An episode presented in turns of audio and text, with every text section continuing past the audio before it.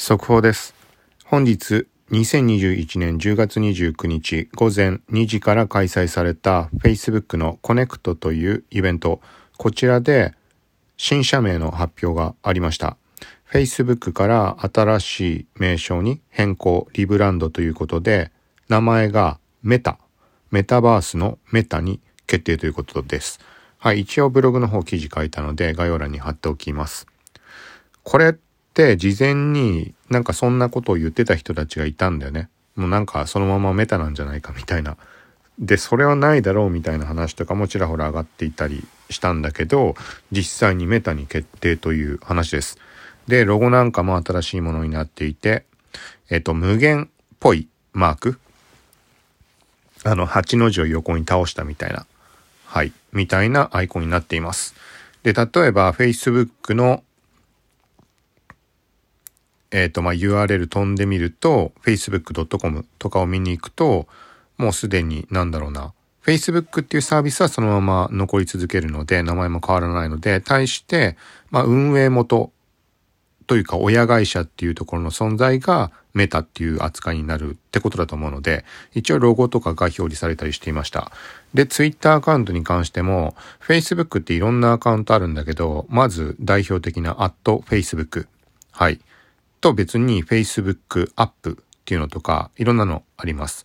で、この @Facebook ってものがメタに一旦変わっていました。アイコン、Twitter アイコンとヘッダー画像とか。でも、対して数分したらまた元に戻ってるか ?Facebook のロゴとかにまた元に戻りました。なんか再度変わったみたいな。で、プロフィールのところに、アットメタっていう風に、まあ新しい名称のメタ用の Twitter アカウント、それもメンションつけて飛べるようになってて、で、そっちを見てみたところ、そちらにロゴ反映していました。ヘッダー画像とアイコン。なので、なんか間違えて Facebook 側を変えてしまったってことなのか、ちょっとややこしいけど、Facebook っていう社名プラス Facebook のサービスっていうものが今まであったのに対して、社名がメタに変わった。だから、その、アット Facebook っていうアカウント果たしてどっちを指すべきものなのかっていうところで、なんか間違えて変えてしまったってことなのか、もしくはメタっていう方のアカウントの準備をしている間に一時的にメタに変わりましたよっていう表現として切り替えたのか、ちょっとわかんないけどなんかそんな感じの状態になっています。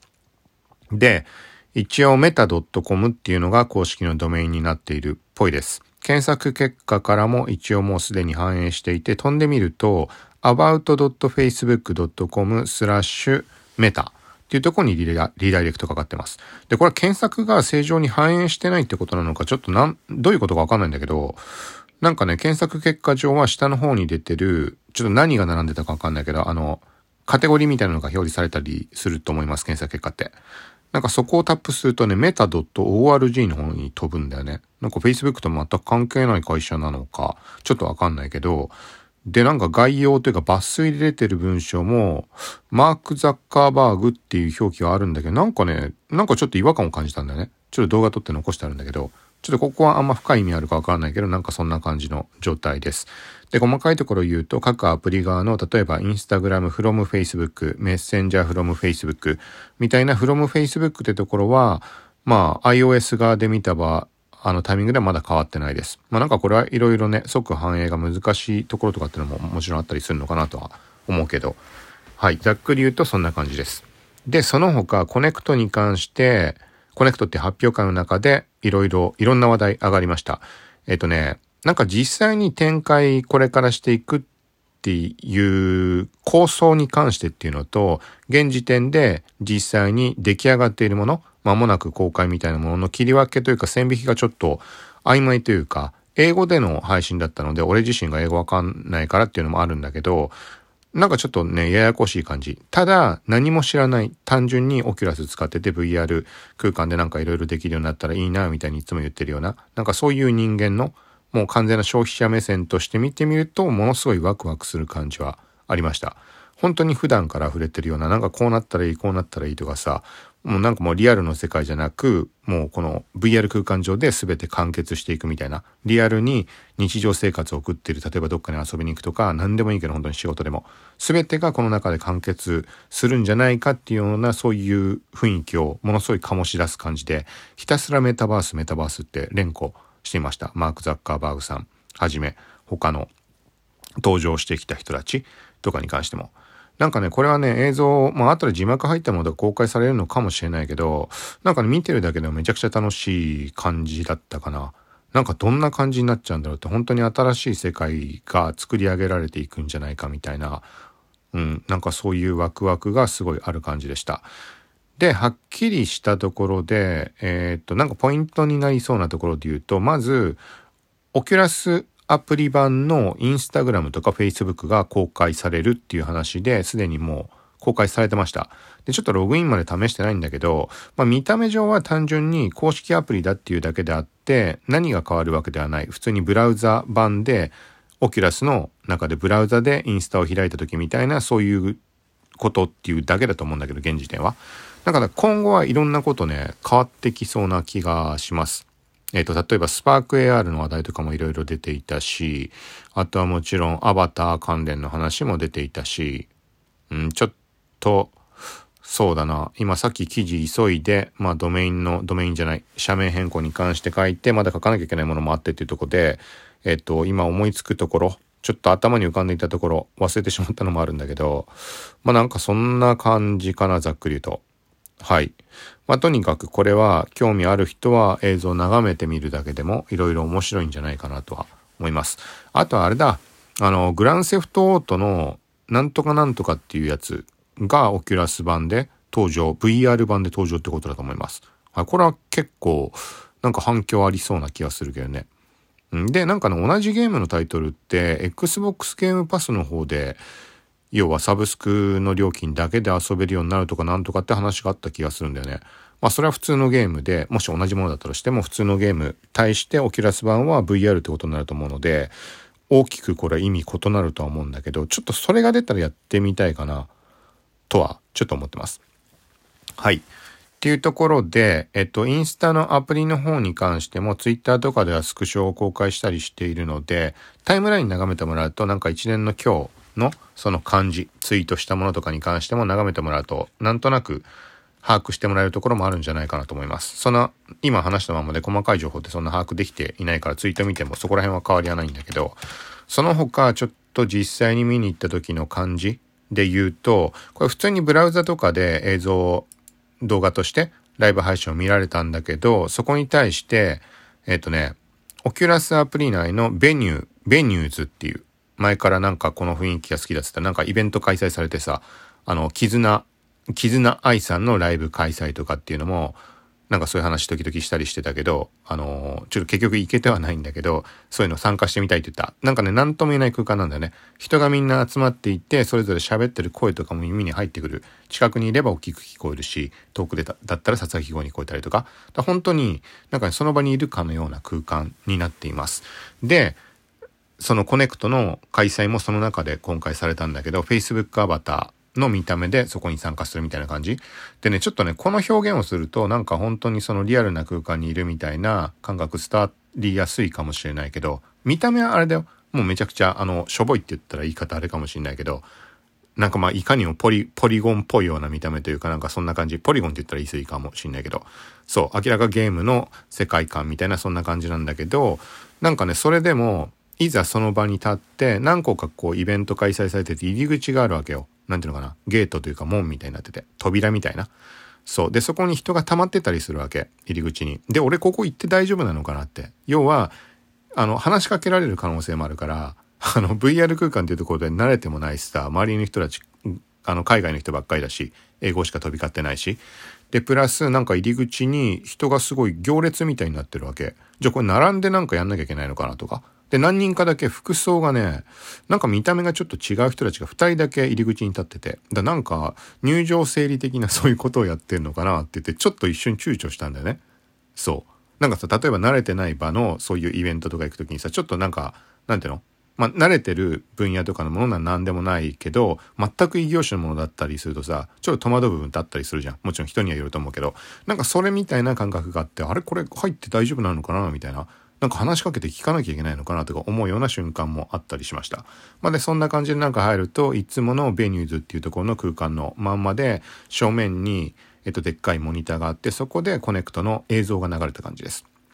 1階と2階に分かれてて、2階に行って今回ちょっと眺めてみたんだけど。で、 Venues ってのが、あのね、写真撮ったりとかそういうのが、ミラーリングもできなくて、なんかその雰囲気を残したかったんだけど、あのね、セルフィー用の棒とかも出して、自撮りもできるんだよね。だからその Connect 流れてる、そのマッカーザ、ま、ザッカーバーグさんが話してる映像を後ろにして自分のアバターの見た目でセルフィーで撮ろうとしたけど、なんかそれも撮れなかった。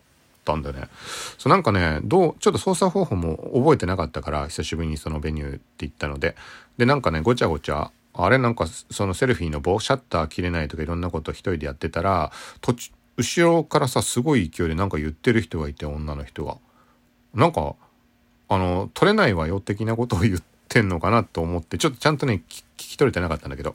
で、なんかまあちょっと撮るのをやめて映像の方をちょっと集中して見てたら、そのね、その人もそうだし、左側の方にいる人たち、何人も人はいたんだけど、大量ではないんだけど、10人ぐらいいたのかな。その人たちがね、映像に反応したりしてるんだよね。おーおーつったり、うん、うんふん、うんって言ったりとか、なんか英語わかんないけど、なんかね、こう驚きの声を上げたり、なんか感想を言ったりとか、独り言のように言ってるわけよ。っていう感じも、なんかリアルにその場にいるような、うん、雰囲気ってのもあるしなんかそういう状況でこの発表を見られたっていうのもなんか一ついい体験だったかなっていうのは思いましたただしツイートなんかちょこちょこしてたけどこれはあれなんだよねあの、なんつうの、オキュラスのゴーグルをずらしてスマホでツイートをしてたので、まあやっぱそういう点では、オキュラスのこの VR 空間内で前から言ってるように、スマホとかを扱えるようにならないとちょっと厳しいかなって。もしくは音声入力で簡単でツイートなりできるようにするとか、なんかそういうところがないと、まあね、Facebook というか、まあメタのサービスっていうところになるので、ツイートできるようにするっていう発想があるかどうかはわかんないけど、うん、でも案外ツイッターの方のサービスを利用したりとかってあるんだよね、Facebook って。あの、なんていうの ?Facebook のアカウントがツイッター上にあるとかそういう意味合いじゃなく、もっと Facebook のテスト機能とか でシェアする時の機能としてツイッターに飛ぶようになってたりとか、そんなこともあったりするぐらいだから、なんかこう使う人がより快適に使えるようにっていうところでは、そういうところって実装してもおかしくないんじゃないかなと思うんだけどね。ね、なんかそういう情報ってみんなツイッターに投稿するしさ、ツイッターで見るじゃん。情報収集用に見に行ったりするじゃん。インスタダウンの時だってそうだしさ。そうなんかそういうところが整ってくれたらすごいより快適になってきそうだし、みたいなのはちょっとやっぱり改めて感じました。ただ体験としてはなんかいい感じだった本当に。そのベニューっていう空間自体がなんとなく好きだっていうのもあるし、なおかつこういうでっかい発表の時になんか本当に仮想空間内でそれを体験できたっていうのは、ななんかこう記憶に残るんじゃないかなって。よくわかんないけど。まあでも考えたらめちゃくちゃでかい話じゃん。Facebook がメタに変わったっつってさ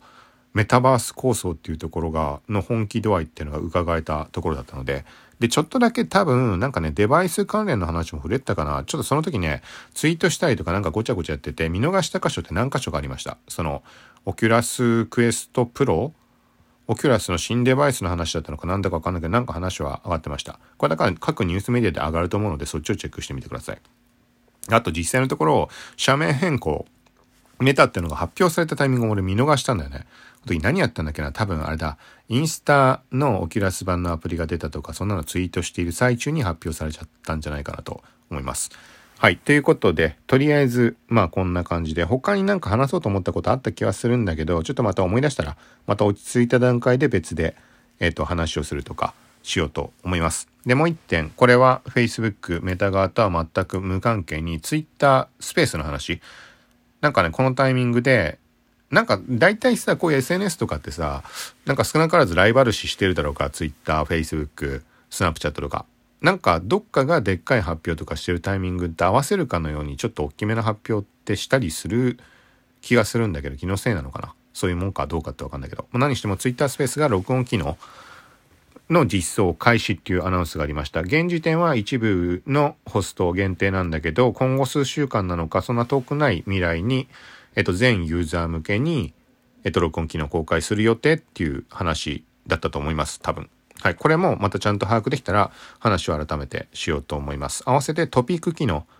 に関しても、だから合わせて実装されるってことなのかな？スペースのカテゴリーのタグ付けみたいな3つまで付けられるやつ。はい。まあ今今回話したそのスペースの録音、録音機能も過去記事書いてあったか。ちょっと今回の正式実装って話はまだ書けてないけど、そのブログの記事。そして、えっと、最後に言った、何だったっけ？あれ最後に言ったの何だったっけ？今言ったやつ。まあいいや、それは思い出したら、まあそれもリンクを貼りますっていう意味合いです。はい。ということで、ちょっと速報っていうには時間空いてはしまっているけど、まあ、そうだね。なんか朝起きて、もしいつも聞いてくれてるとかって人がいたら、まあ、なんかすぐ耳に入ればと思って、早い段階でと思って記録をしました。はい。またさっき言ったのと同じ繰り返しにはなるけど、なんかある程度把握できた状態でまた整理して改めて話はしようと思うので。はい。ということで今回は以上です。また、えっと、今日中に多分配信することになるんじゃないかなと思うけど、よかったらまた聞いてください。さようなら。